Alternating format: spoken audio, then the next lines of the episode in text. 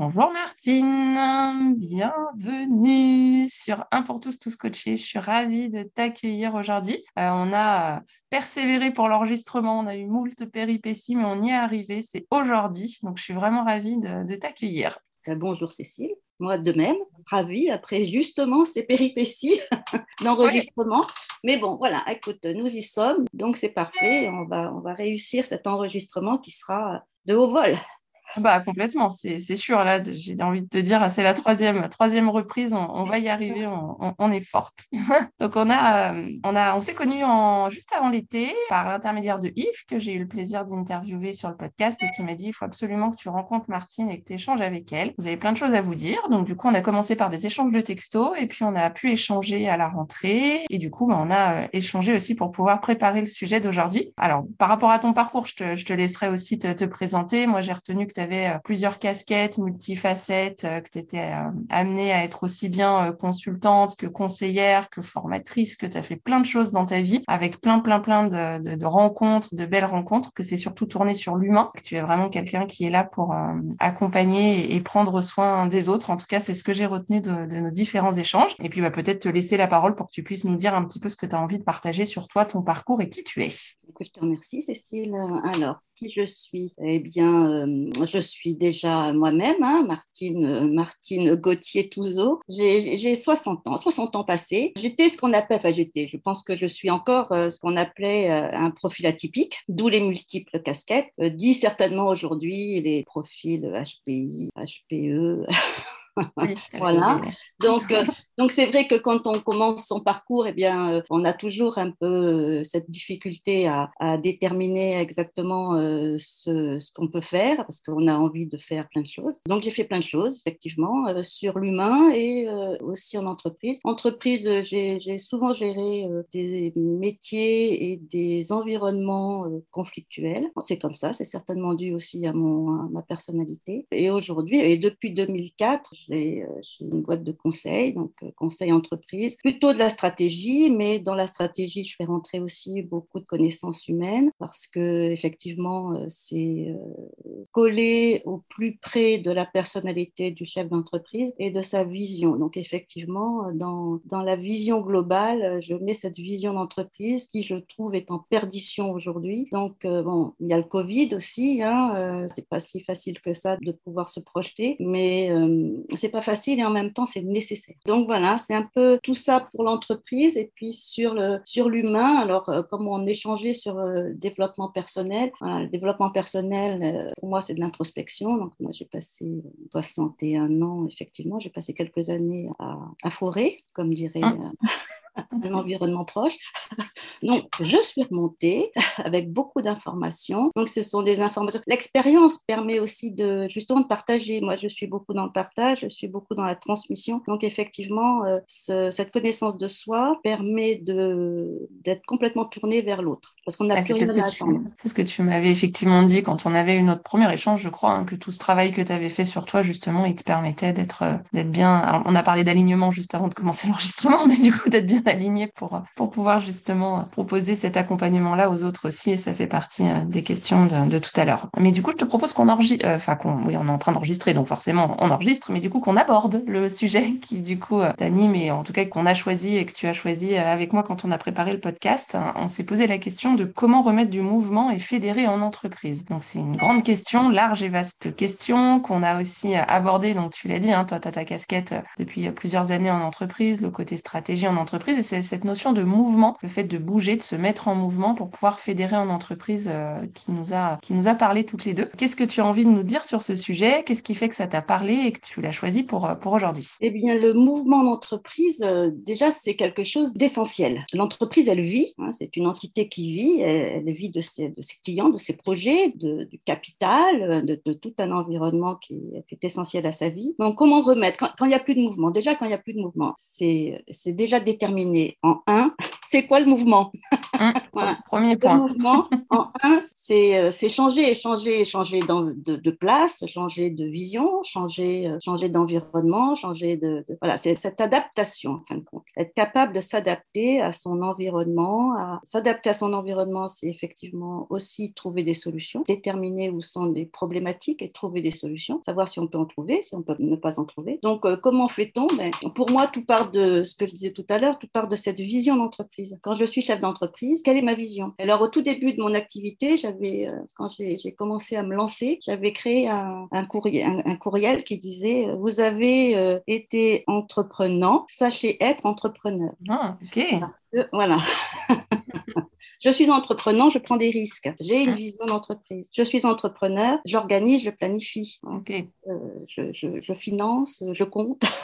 on n'a pas du tout, on n'est pas dans les mêmes fonctions, dans les mêmes euh, qualités. Donc, quand on a su être entrepreneur, oui, on devient entrepreneur. Alors, où on sait se faire, se faire aider, hein, on crée son environnement pour ça. Mais il faut toujours garder ce, côté entrepreneur. Donc, euh, quand je parle de vision, c'est être entrepreneur, avoir de la vision. Parce qu'aujourd'hui, avec cet environnement est un peu freiné. Bien évidemment, euh, parler de vision, c'est prendre des risques. Mais c'est justement ce dont on a besoin. Et le risque, c'est chacun son niveau, chacun sa version, sa vision du risque. Donc, dans mon travail, c'est d'amener en fin de compte les décideurs à prendre conscience que la vision, c'est quelque chose d'important et qu'il faut toujours en avoir. Et si on veut justement remettre du mouvement dans l'entreprise, remettre du mouvement dans, le, dans son salarial, c'est euh, important d'amener les gens à partager une vision. Et partager une vision, ce n'est pas tout donner euh, sans, sans explication. C'est tout le management en fin de compte. C'est tout le capital humain. Le capital humain de l'entreprise, du coup, que tu englobes dans cette euh, vision. Oui, le capital humain, euh, le capital humain qui faisait, qui était une grande, une grande part, enfin, qui faisait partie du, euh, de la première vision des,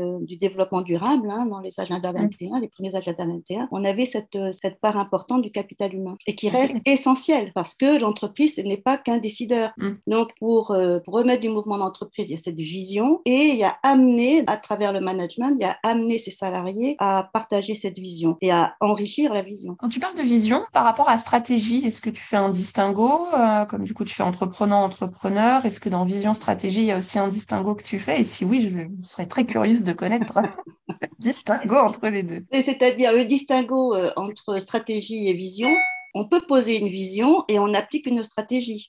Dans, euh, dans le métaphore, puisque tout à l'heure, on a parlé. Ah, bah oui, oui, tout à fait. Oui, c'est un, autre, un des autres thèmes qui tient à cœur. Métaphore par rapport à ça. Je dis, je, Cécile, je veux aller sur la Lune. Mm. Vision. Je veux aller sur la Lune. Vision. Stratégie sera quoi? Comment, comment je vais faire? Comment je vais faire? De quoi j'ai besoin pour arriver à cette vision? Donc, euh, c'est euh, c'est tout ce que je vais mettre en place pour arriver à cette vision. On est aussi sur des, sur des images au niveau de, de la parole moi, je dis souvent, il faut mieux viser le soleil et arriver sur la Lune que viser la Lune et faire un petit saut sur la Terre. Parce que tout ce que l'on va mettre en place quand on a une vision sera forcément euh, pas surdimensionné, mais sera certainement en vision beaucoup plus large, beaucoup plus globale que si on est là euh, juste euh, derrière la porte. C'est pour ne pas utiliser une expression qui ne passe pas au niveau du podcast. Merci Martine de préserver les chastes oreilles de nos auditeurs et auditrices. Et du coup, c'est vrai que les métaphores, c'est quelque chose que tu utilises tout le temps. À chaque fois qu'on a été amené à échanger, de toute façon, c'est très imagé les, exemples que tu donnes. Euh, et, justement, en quoi, selon toi, les, métaphores euh, te, sont utiles dans ta pratique de, de, conseillère, formatrice, accompagnatrice? Alors la métaphore, c'est pas quelque chose que j'ai appris, c'est quelque chose que bon, je, possède de manière innée. Pourquoi? Je sais pas, avoir un esprit créatif euh, très puissant. La métaphore, pour moi, permet de donner, de poser une image sur quelque chose, sur, euh, sur un travail, sur une expression, sur éventuellement même des contraintes. Plus il y a contraintes, plus la métaphore est efficace parce qu'elle t'allège. J'ai utilisé pour certaines entreprises, euh, dans la vision globale, euh, quand le chef d'entreprise n'a plus de, n'a plus de vision et que tu as l'impression que toi, il est, il est vraiment le nez contre le mur, eh bien, nous, on est sur le, sur le bassin d'Arcachon, hein, Bordeaux, bassin d'Arcachon. Donc, je, leur disais, ben voilà, de votre bureau, vous connaissez le bassin d'Arcachon. Oui, je dis, je vois Arcachon, Arcachon, je vois bien comment c'est Cap Ferré, Andernos, tout ça. Mais si tu prends l'avion, tu vas pouvoir te positionner au-dessus et voir tout dans, dans cette vision globale. Tu n'as plus besoin de t'imaginer, tu vois. Donc, cette, de prendre de la hauteur, ça permet ça. Et quand je te donne cet exemple, je suis sur la vision globale et je suis sur la métaphore, le visuel qui va rester en tête. Ah bon, puis en plus, tu fais le mouvement. Alors là, les auditeurs ne te voient pas, mais du coup, tu fais le mouvement d'élévation en même temps. Donc, ça, ça aide à la mise en mouvement, du coup. Bien sûr. C'est vraiment apprendre à se positionner de manière différente pour que la pensée, pensée de base, pensée stratégique, soit nourrie de quelque chose de différent. Donc, c'est euh, un peu ça. Moi, mon travail, c'est euh, d'accompagner, mais c'est surtout dans la transmission, c'est de laisser une boîte à outils. Moi, je, je trouve que quand mes clients euh, décident tout seuls, c'est parfait, j'ai réussi ma mission.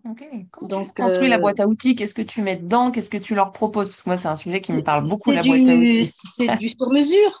Tu n'as pas besoin de la même chose que la plupart de mes clients, certainement, parce que tu es unique. Tu es unique dans ta vision d'entreprise, tu es unique dans ce que tu fais. Voilà, donc chaque entreprise a besoin de sa boîte à outils. Et quand tu mets en place une boîte à outils, parce que tu vas leur faire leurs propres outils, au départ, c'est toi qui fais, après, ils apprennent à faire et ils enrichissent leur boîte à outils au fur et à mesure. Je pense que c'est ça, c'est pouvoir se coller et se caler aux besoins de chacun. Hum, ta notion d'accompagnement, de faire du sur-mesure avec la, euh, la notion d'accompagnement. Aujourd'hui, on est quand même sur. Euh, il y a eu des périodes où on a eu, on a eu des chefs d'entreprise qui n'avaient pas trop besoin, qui n'avaient plus trop besoin de ça. Et on est de nouveau dans une période où le chef d'entreprise a besoin de trouver cette vision, cette élévation en, vision. Qu'est-ce qui fait selon toi que ça a évolué et que c'est revenu sur, euh, sur cette notion de, de besoin justement de vision et d'élévation? Je vais te dire, vous pouvez répéter la question Alors, je vais être très critique sur, euh, certaines choses. oui, euh, bah, tu as le droit, autorise-toi. Parce que je pense que justement, les fonctions même de vision, euh, d'anticipation, de prise de risque, de leader, hein, le côté leader, le leadership, et ça s'est un peu perdu. Un leader, alors c'est pareil, hein, dans le leader, le leader, c'est pas celui forcément ou celle que l'on entend constamment et qui est plus fort que les autres et qui a beaucoup plus de choses à dire. C'est celui qui peut justement fédérer celui ou celle, attention, parce que voilà, qui peut fédérer en période de crise et qui peut emmener. Tout le monde ne va pas aimer le leader, mais tout le monde va lui faire confiance. Donc, c'est euh, fédérer, fédérer une équipe, c'est euh, c'est vraiment justement servir de ciment autour de l'équipe, dans l'équipe, dire voilà, on va, on va vous emmener là et on demande, on partage une vision et c'est cette vision partagée qui fait que l'équipe va se fédérer. Donc, euh, moi, je trouve qu'on a été en perte, enfin, on est en perdition de leadership, oui. Alors, est-ce que c'est dû aux, aux, grandes sociétés américaines qui ont vraiment un management très vertical et euh, on est en perte de sens, certainement. Hein. Mais même dans, la, même dans les jeunes cadres, je trouve que ça se perd. Mm. Ils sont rentrés dans le moule, ah, ça oui, ça ils sont rentrés dans le moule, mais ils en ont peut-être perdu une partie de leur personnalité. Oui, du coup, ça on, Oui, on, se, on voit, tu, tu, vois, je te disais, moi je l'utilise depuis, euh, depuis très longtemps, l'outil des préférences cérébrales là, d'Herman, et on le voit bien, on le voit bien euh, que depuis des années, depuis une vingtaine d'années, on a privilégié les écoles, euh, les, les études scientifiques, le ah. bac, AS plutôt. Donc, on a fait des hémisphères gauche. On a, on a privilégié les hémisphères gauche au détriment des hémisphères droits, qui sont plutôt des hémisphères de créativité, d'intuition, euh, de partage. Donc, on se retrouve avec effectivement des tas d'individus de, de, qui sont capables de mettre en place, donnent un ordre, ils appliquent, ils sont très respectueux de, de ce qu'on leur dit. Et en même temps, dans une période comme ça où euh, tu vas chercher des solutions, ben oui, mais trouver des solutions, mais comment? Puisque d'un coup, on me demanderait d'utiliser les fonctions, les capacités d'un hémisphère droit que je n'utilise plus. Je l'utilise, mais peut-être dans ma vie privée. Mais pas forcément en milieu pro. Voilà, en entreprise, on ne me demande pas d'avoir des idées, hum. surtout pas. Ce test que tu utilises, du coup, euh, à, quel, euh, à quel moment tu le proposes? Quand est-ce que tu es amené à. Alors, déjà, un, euh, Herman, la méthode Herman, c'est pas un test, c'est un profil. Ah, un profil, pardon, mille excuses. Un profil, donc le profil eh ben, Herman. ça fait très longtemps que je peux utiliser, j'utilise ça en profil d'équipe. Quand on fait, voilà, quand on c'est-à-dire qu'on va étudier le chemin de la, de la pensée de l'équipe. Et ça, c'est très, très intéressant parce qu'on peut se rendre compte qu'il y a des, des moments où c'est normal que ça passe des nœuds, hein, parce que c'est pas, pas simple la réflexion. On le fait aussi en profil individuel, bien mhm. sûr, et puis en coaching. Hein, euh, mais Herman, j'ai enfin, longtemps utilisé d'autres outils, et Herman, ça doit faire presque 20 ans que j'utilise que celui-ci parce que je fais tout avec. Et Herman, alors ça va rejoindre ce qu'on disait tout à l'heure, très visuel, très ludique, des couleurs, et ça, je trouve ça génial Dans la boîte à outils, quand tu as assimilé l'outil Herman, tu peux faire plein de choses avec. Ok, super. Ben, moi, c'est quelque chose qui m'a. Quand je me suis formée, j'ai été euh, épatée. Donc, euh, c'est vrai qu'en profil d'équipe, pour fédérer des équipes, ça, c'est très intéressant parce qu'on est justement, pas cette confrontation, mais cette différence de vision entre l'hémisphère droit et l'hémisphère gauche. Alors, c'est schématique parce qu'effectivement, les études que Ned Herman avait, avait euh, appliquées à son époque, elles ont évolué. Mais schématiquement, on est quand même dans ces différences de style de pensée. Un style de pensée très pragmatique, très, voilà, je suis la loi et autres, et un autre style de pensée qui est beaucoup plus dans l'intuition, dans celui qui crée. Quoi. Donc c'est vrai que quand tu, quand tu fais ça en entreprise, tu vas mettre en jeu tous ceux qui prennent des risques, donc plutôt les équipes commerciales, et tous ceux qui planifient, plutôt les équipes euh, comptables, ingénieurs comptables. Et là, il y a tout le mouvement qui se crée. Ok, super, merci pour euh, ce, focus sur euh, cet outil-là. Du coup, on en avait parlé très rapidement la dernière fois. Du coup, je trouve ça hyper intéressant d'avoir des outils complémentaires aussi d'autres, d'autres profils ou tests qui peuvent exister. Est-ce qu'il y a un, exemple euh, que tu souhaites nous partager d'un de tes clients ou de plusieurs clients d'ailleurs hein, par rapport à cette notion de mise en mouvement avec la vision, avec la stratégie, vision, stratégie, emmener les équipes, le leader que tu souhaiterais nous, nous partager aujourd'hui? Et de toute façon, moi, je travaille toujours comme ça. Donc, hum. quand je travaille sur de la stratégie pure, comme j'ai pu le faire là, ces dernières années. Alors, c'est difficile parce qu'il peut y avoir des freins culturels et euh, c'est difficile de faire bouger les lignes quand elles viennent de pratique et, d'habitude. Mais bon, voilà, après, il faut aussi que le chef d'entreprise il soit lui-même investi hein, de cette envie et, pas forcément dans la crainte et euh, appréhender le, le, pire parce que quand on est en mission, euh, on est censé appréhender, nous, le pire pour, oui, nous, éviter se produise. Donc voilà. Après, ici, j'ai souvenir d'une entreprise avec laquelle j'ai travaillé et euh, on a travaillé sur justement un profil d'équipe. Et on, alors pour un peu lier le tout, euh, en métaphore, je le disais au, directeur général que pour moi, son équipe de responsables commerciaux, c'était l'image de la meute de chiens qu'on lance à, la chasse aux clients. Hein. Et donc, euh, voilà, je lui avais fait toute une petite histoire là-dessus en disant voilà, vous êtes le chasseur, vous arrivez au chenil, vos chiens sont tellement contents de partir à la chasse parce qu'ils savent qu'ils vont partir. Donc, bon, voilà, vous n'avez pas briefé sur rien du tout, vous ouvrez le chenil, vous en avez déjà perdu la moitié. Très bien. et, euh, je, lui raconte cette petite histoire qui est une histoire que j'invente au fur et à mesure, bien sûr. Et à la fin, à la fin, il me regarde, il me dit mais c'est tout à fait ça. La dernière réunion, il leur avait dit bah, voilà, on va développer euh, l'Aquitaine et il dit dans, le lot, il y en a un qui est revenu un mois après en, disant je suis allé, euh, je suis allé en Alsace. Et mais on avait dit l'Aquitaine. Et oui, mais, mais en Alsace, j'avais un bon plan qui n'a pas marché, mais j'avais un bon plan. Et c'est apprendre ça justement, apprendre à voir dans ces équipes les besoins de structure que l'on doit mettre en place pour les aider à mieux travailler. La connaissance de l'autre, c'est-à-dire écouter, regarder, important, très important, vital. On est au-delà de la bataille des égaux et malheureusement, on, se plie, on est, on est souvent sur, euh, la bataille des égaux. Personnel. Mademoiselle Cécile, d'où le développement personnel qui doit se faire à l'extérieur de l'entreprise? oui.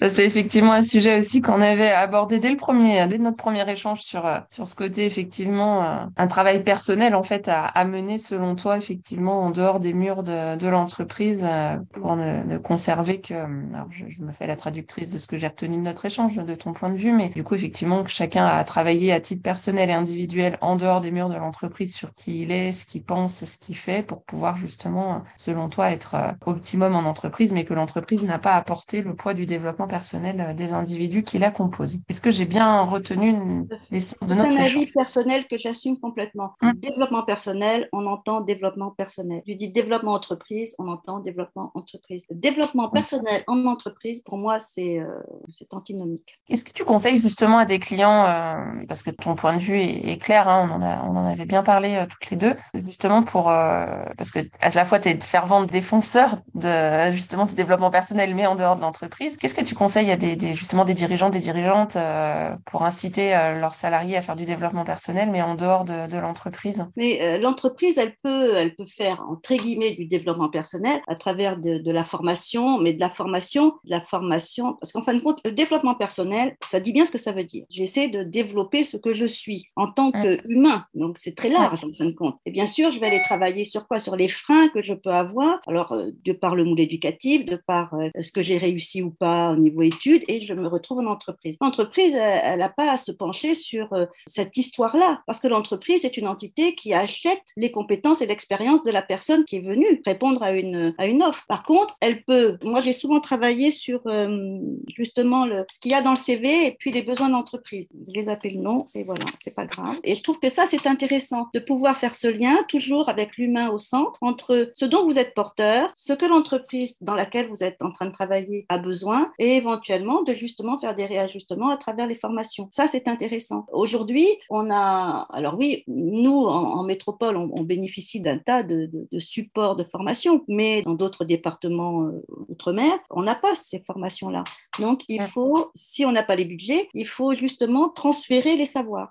Alors, ça peut être sous un schéma mentoring, hein, puisque c'est très à la mode. Mais je te vois sourire, je me dis, c'est très à la mode. Oui, mais je suis toujours très critique. Moi, c'est à la mode, alors euh, voilà. Puis alors, qu'est-ce qu'il y a dedans? Ben, oh, il n'y a rien, dis donc, c'est fou. On a mis un très beau mot, mais des fois, oh, mais comment, mais comment se fait-il qu'il n'y ait rien? Non, mais voilà, c'est le transfert des savoirs, c'est important. Mais le transfert des savoirs ne peut se faire que lorsqu'on a soigné l'ego. oui, donc euh, voilà, il faut forcément des personnes qui aient cette sensibilité-là et qui soient en phase de pouvoir accompagner. Tu vois bien, la formation, on est capable d'en faire, on en fait. Mm. facile d'en faire. Mais qu'est-ce qu'on en fait? Ça nourrit qui? Ça nourrit et la personne et l'entreprise, ça nourrit les deux, ça nourrit que l'un. je pense que le fond est important. Du coup, euh, on parle entreprise, on parle euh, alignement, développement personnel. Il y a une question que j'aime bien poser moi dans le podcast qui est qu'est-ce que ça signifie être aligné pour toi? Qu'est-ce que tu mets derrière du coup cette notion d'alignement? Être aligné pour moi, ça veut dire que je suis dans ma vérité. Mmh. Alors souvent, ça m'arrive de dire moi, je sais que j'ai raison. J'ai raison que pour mmh. moi. Hein. Ouais, dans ma réalité. C'est déjà énorme. non, mais c'est au moins de se dire que dans cet alignement, je sais qui je suis, je sais ce que je veux faire, ce que je peux faire, je sais aussi ce que je ne peux pas faire et ce que je ne veux pas faire, parce que l'un n'oblige pas à l'autre, hein. et d'être dans cette justesse, c'est-à-dire euh, quand je ne sais pas, je ne sais pas, je ne vais pas me cacher. Être aligné, c'est être en capacité de tout entendre, de tout voir, de tout ressentir, pour moi. Ok, ok, super. Ouais pour toi, mais c'est pour toi.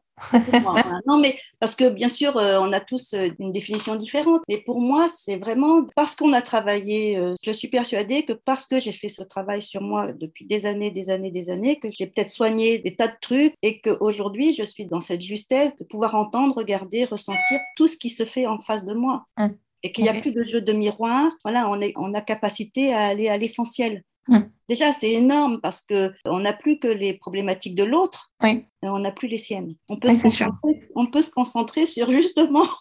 juste sur l'autre après, une fois que ça s'est fait. Oui. oui. Et euh, quel conseil tu donnerais pour être euh, soi-même, justement? Ce que tu dis, être euh, du coup, ton alignement, c'est être moi-même. Déjà, c'est déjà bien si moi je suis moi et je suis dans ma vérité. Quel conseil tu donnerais à, à des personnes, justement, qui, qui te questionneraient sur comment tu fais pour être toi-même, Martine? Comment je fais, comment j'ai fait, parce que maintenant je fais plus. Oui, comment as fait, ouais. Je, je, me réveille tous les matins, je suis moi-même, incroyable. Oh, je suis épatée tous les matins.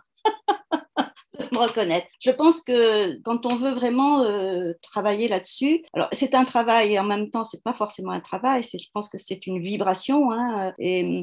moi je dis souvent les gens, voilà, ça a été très marketing, développement personnel. Hein. On a fait beaucoup de développement personnel. Pour moi, le développement personnel, je le dis et je le redis, c'est de l'introspection. C'est-à-dire, je vais descendre à l'intérieur de moi-même. Je vais aller moi-même sortir les poubelles que j'ai à sortir si j'en ai, et euh, je vais décider de garder ce que j'ai envie de garder. Si je sors des poubelles, je peux m'autoriser à aller regarder dans ces poubelles ce qu'il y a.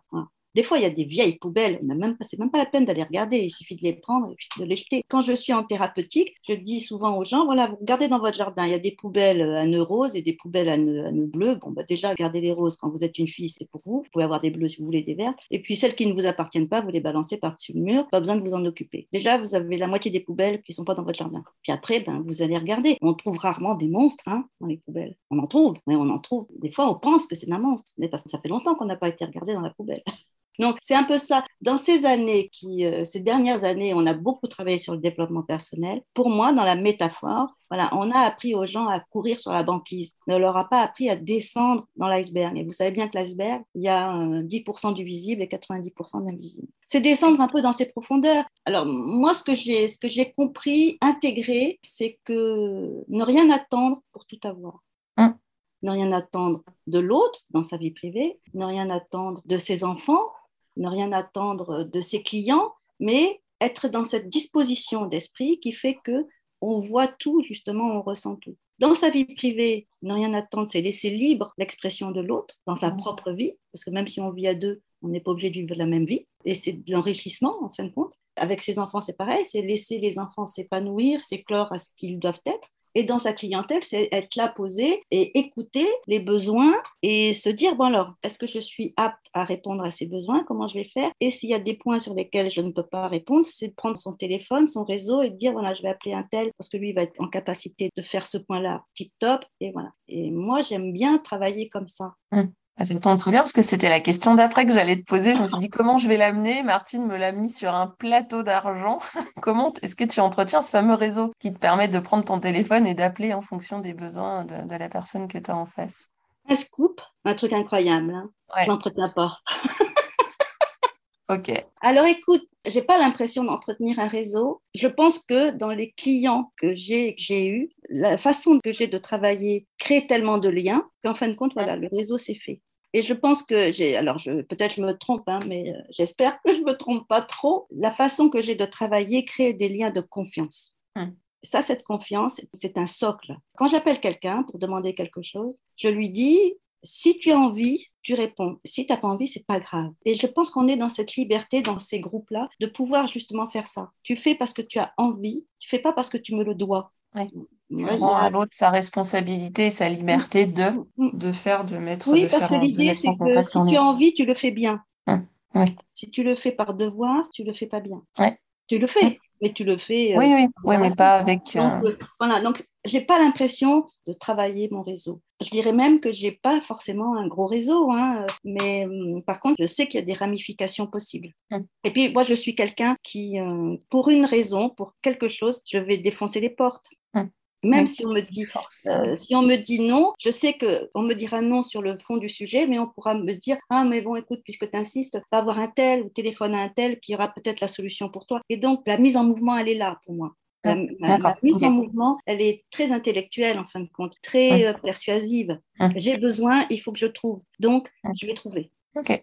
Ouais, donc du coup, cette, euh, ces liens qui se font naturellement de confiance et tu vas réactiver quand c'est le moment. Je ne peux pas dire que j'ai un réseau de gens que je. Voilà, quand je lis des bouquins, hein, de travailler son réseau. Hum. On met un petit mot de temps en temps, coucou, ça va, qu'est-ce que tu deviens? Mais si derrière, il n'y a pas de. Il n'y a pas de matière. C'est souvent un peu ce que je dis. Le vase peut être magnifique, hein, un magnifique vase en cristal de baccarat, et rien dedans. Hein. Hum. C'est tous quarts entre le fond et la forme. Oui, tout à fait on a besoin des deux pour être dans cette justesse, être aligné. tous les mots qu'on a utilisés depuis l'entretien, c'est ça, être dans cette justesse, cet alignement, cette vérité. On a besoin des deux. Tout à fait. Donc des liens forts de qualité basés sur la confiance qu'on peut réactiver quand. Euh, oui, et puis j'ai peut-être une personnalité qui est un peu dérangeante, donc euh, par moment, puisqu'elle n'est pas très alignée à ce qui se fait aujourd'hui. Donc euh, c'est vrai que un peu on me reproche mes qualités. les qualités sont l'expression, c'est j'ai les qualités de mes défauts et les défauts de mes qualités. Voilà, c'est un peu ça. Moi, j'ai besoin de vivre ma vie, ma vie privée, ma vie professionnelle à fond. Donc, euh, j'ai pas de temps à perdre. Si, si tu viens pour travailler avec moi, tu vas travailler. Si tu viens juste pour faire un tour de rond-point, c'est pas la peine. Hein. On va te garer et on n'en reparlera plus. Parce que je trouve que la vie, c'est un, une étincelle. Hein, en développement personnel, notre vie, sur la notre vie, notre vie à nous, c'est quoi? C'est une étincelle hein, sur le temps géologique, c'est rien rien. Donc, euh, à force de se mettre des freins de partout, de... on finit effectivement par avoir besoin du développement personnel, puisque de toute façon, euh, on ne sait plus, on sait plus où on est, euh, comment on doit vivre, comment on doit penser. Donc, à un moment donné, il faut, il faut être dans l'action. Et l'action, ça ne veut pas dire je réussis à tous les coups, je veux juste être dans le mouvement. Oui, on en revient à notre sujet de, tout à l'heure sur la mise en mouvement pour C'est un cycle, hein, en fin de compte. Hein. Tu, hum. tu, te mets dans le mouvement, tu te trompes, tu rectifies, tu te remets dans le mouvement, tu peux te retromper, mais tu rectifies et au final, tu vas réussir quelque chose. Mais parce que ton cerveau va être nourri. Bon, ceci dit, alors, ça c'est pareil, j'ai besoin de nourrir mon cerveau. Et oui. Et oui. Comment tu fais pour nourrir ton cerveau? Est-ce que tu as des lectures en particulier d'ailleurs? Parce que ça, c'est une des questions. euh, je ne sais pas si tu es lectrice ou pas, en fait, c'est un sujet Alors, dont on je n'a pas parlé. je euh, suis pas mal lectrice. Je lis de tout. Tu vois, là, Ouais. je- alors j'ai lu beaucoup là en, en numérologie stratégique puisque j'étais dessus. Là, euh, j'ai acheté le dernier Musso, tu vois, bon, petit roman. J'aime bien, j'aime bien. Voilà, tu vois, j'ai acheté deux bouquins sur Marie-Antoinette. Ok, super. Voilà. Et puis, alors dans le boulot, j'aime bien euh, ce qu'a écrit euh, Julia de Funès parce qu'elle est vraiment dans la veine de ce que je pense sur l'entreprise. Mhm. Cette inertie de l'entreprise euh, est tuante, je trouve. Mhm. Et c'est Ok. bien besoin effectivement de remettre, remettre du mouvement. Pour remettre du mouvement, quelquefois on a besoin de secouer le cocotier hein, et, euh, et pas d'y aller sur. euh, on n'est pas dans un monde de bisounours. Écouter l'autre, c'est quand on a cette capacité, c'est énorme, mais il faut avancer. Hein. Du coup, ça, ça a été hétéroclite. Tu passes de Musso à Julia de, et du coup, euh, sur Marie-Antoinette. C'est. Marie-Antoinette, c'est quoi? C'est des, c'est des ouvrages en mode euh, biographie, C'est, en mode hum, écoute, euh, parce que j'ai, tu sais, comme euh, je regarde beaucoup de choses, je vois passer beaucoup de choses, et euh, là, c'est un, c'est un livre qui a, écrit, qui a été écrit il n'y a pas très longtemps. hein. C'est Marie-Antoinette, La légèreté et la constance. Ah, Donc, c'est vraiment, si tu veux, toute cette vision qu'elle avait de. Moi, j'aime beaucoup dans ces bouquins-là, je, cherche les dispositions d'esprit, les traits de caractère. Alors, même si Marie-Antoinette, ça remonte, hein, la pauvre, elle a mais j'ai- j'aime bien ça. J'aime, euh, toi, Musso, bah, parce que Musso, quoi, bon, j'ai pas plus de. Mais bon, c'est le dernier, je dis, je le lis. J'aime bien euh, tout ce qui est un peu euh, anticipation, donc j'ai beaucoup aimé les Denis Marquet, Colère, qui est un, roman d'anticipation sur l'état du monde, hein, l'état de la planète, très, très, moi, j'ai beaucoup aimé. Voilà, donc après, euh, comme je suis quelqu'un qui travaille sur ces bouquins, de l'ancienne génération, j'écris plein de choses dessus. Donc, euh, j'ai besoin de revenir dessus. Ouais, il y a plein de, plein de choses qui m'intéressent. Et puis, je peux donner l'impression que je lis beaucoup, mais j'ai des lectures très en diagonale, comme on dit. hein. Oui. Mais comme j'ai une mémoire visuelle, je sais que j'ai vu des choses et je sais aller les chercher. Oui, tu te souviens où c'était, en tout cas à quel moment, et du coup, tu peux rattacher ça à un ouvrage. Oui, voilà. C'est chouette, du coup, je Donc, mettrai euh, les, mm. les ouvrages en lien. C'est important d'aller. Euh, Oui, je, je- oui, éclectique. Alors écoute, j'aime bien lire. Mais je suis capable de reprendre euh, un bouquin de philosophie alchimiste, je peux reprendre un bouquin sur la cabale, je peux reprendre un bouquin sur le tarot, je peux prendre un bouquin de cuisine. Je- euh, Noël, la cuisine, je suis Ouais. en fond. Tout à fait, mais tu as bien raison, du coup, c'est ce qui nourrit aussi. euh, parler de, de Oui, nourriture pour se nourrir, le, mais le côté imaginaire et tout, je trouve ça. Ouais, c'est vraiment. On a besoin de se nourrir ce, ce côté un peu magique. euh. Et la cuisine, c'est de la transformation. Tu vois, on peut lier ce, on peut mettre ce mot à- à- au travail, euh, travail entreprise, travail sur soi, travail voilà, euh, philosophique. C'est de la transformation. Oui, C'est tout fait, c'est- tout. C'est de l'alchimie, transforme hein, c'est de l'alchimie. Tu mets des ingrédients, tu fais chauffer et euh, bon voilà, un peu de langue de vipère, un peu de. et tu dis bon alors voilà, je vous propose donc. Ah, c'est parfait. Le podcast va avoir beaucoup de succès. Bah oui, bien sûr. Alors la dame, elle met un peu de langue de vipère. Non, mais c'est de la transformation, oui. C'est, euh, tu vois. Et je pense que les lectures, même si on est aujourd'hui dans un monde très numérique, très la lecture, ça fait travailler. C'est un temps qui est donné au cerveau pour aller créer des images. Ok, super, super. C'est toujours que pour moi. hein. Ouais, non, non, c'est comme ça que, que c'est euh, l'espace euh, d'échange de podcast, c'est ta parole à toi et c'est toi, c'est toi qui Ah ouais, livres ce que tu voilà. ressens, penses et, et vis. hein. donc merci de, de se partager. Et euh, et il y a une dernière question que je pose à chaque fois quand on termine euh, le podcast, c'est est-ce qu'il y a un sujet dont on n'a pas parlé ou un complément d'info qui te semble important euh, avant de, de nous dire au revoir sur, sur cet enregistrement qui te semble important? Eh bien, écoute, non, je vois pas à part un complément d'info qui dirait que voilà, on, on s'apprête à passer en 2022 et qu'il faut rester euh, complètement euh, ouvert à plein de choses et à se trouver des solutions. On pourrait parler un peu de de cette numéro stratégique qui va nous préparer à passer en année universelle 6 et euh, Mmh, qui, C'est vrai, tout à fait. qui aura toutes les vibrations bonnes pour trouver euh, une harmonie, euh, des solutions. Donc, on va, va souhaiter à tout le monde de se trouver justement cet environnement-là, profiter de ces bonnes vibrations et surtout en profiter en pleine conscience. Ouais. profiter en pleine conscience. Ouais, ouais, ouais. Ce qui est important, cette conscience, de dire, voilà, de faire tout ce que l'on fait en conscience. Mmh. Ouais, super important.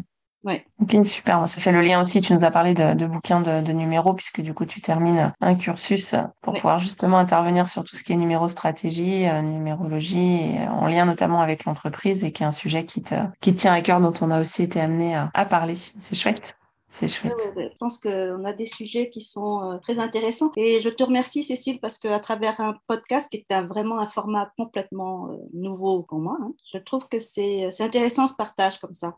Hum un format court, c'est intéressant parce qu'on se rend compte qu'on peut quand même euh, passer sur plein plein de thèmes un sujet différent puis qui tiennent à cœur aussi. Bon, c'était là, c'était l'idée. Hein. C'est vrai que sur les podcasts, je j'essaye de capter un petit peu les personnalités aussi des personnes que j'interviewe. Et merci d'avoir joué le jeu du coup, Martine. C'était super chouette. avec plaisir, avec de plaisir. voir sur le podcast. Bon, ben super. En tout cas, merci encore. Je te dis à très bientôt. Et puis je mets bien sûr tous les liens, tout ce dont on a parlé, je vais les mettre en, en commentaire hein, sur sur le podcast pour que les personnes puissent aussi euh, puissent aussi retrouver tout ça. Et puis je mettrai euh, aussi peut-être tes, tes coordonnées, enfin ton, ton LinkedIn peut-être aussi pour que les personnes puissent euh, si elles ont envie de venir te faire un coucou pour euh, découvrir et échanger plus longuement avec toi sur, euh, sur toutes tes passions et les sujets qui t'animent. Merci encore, Martine. Merci à toi.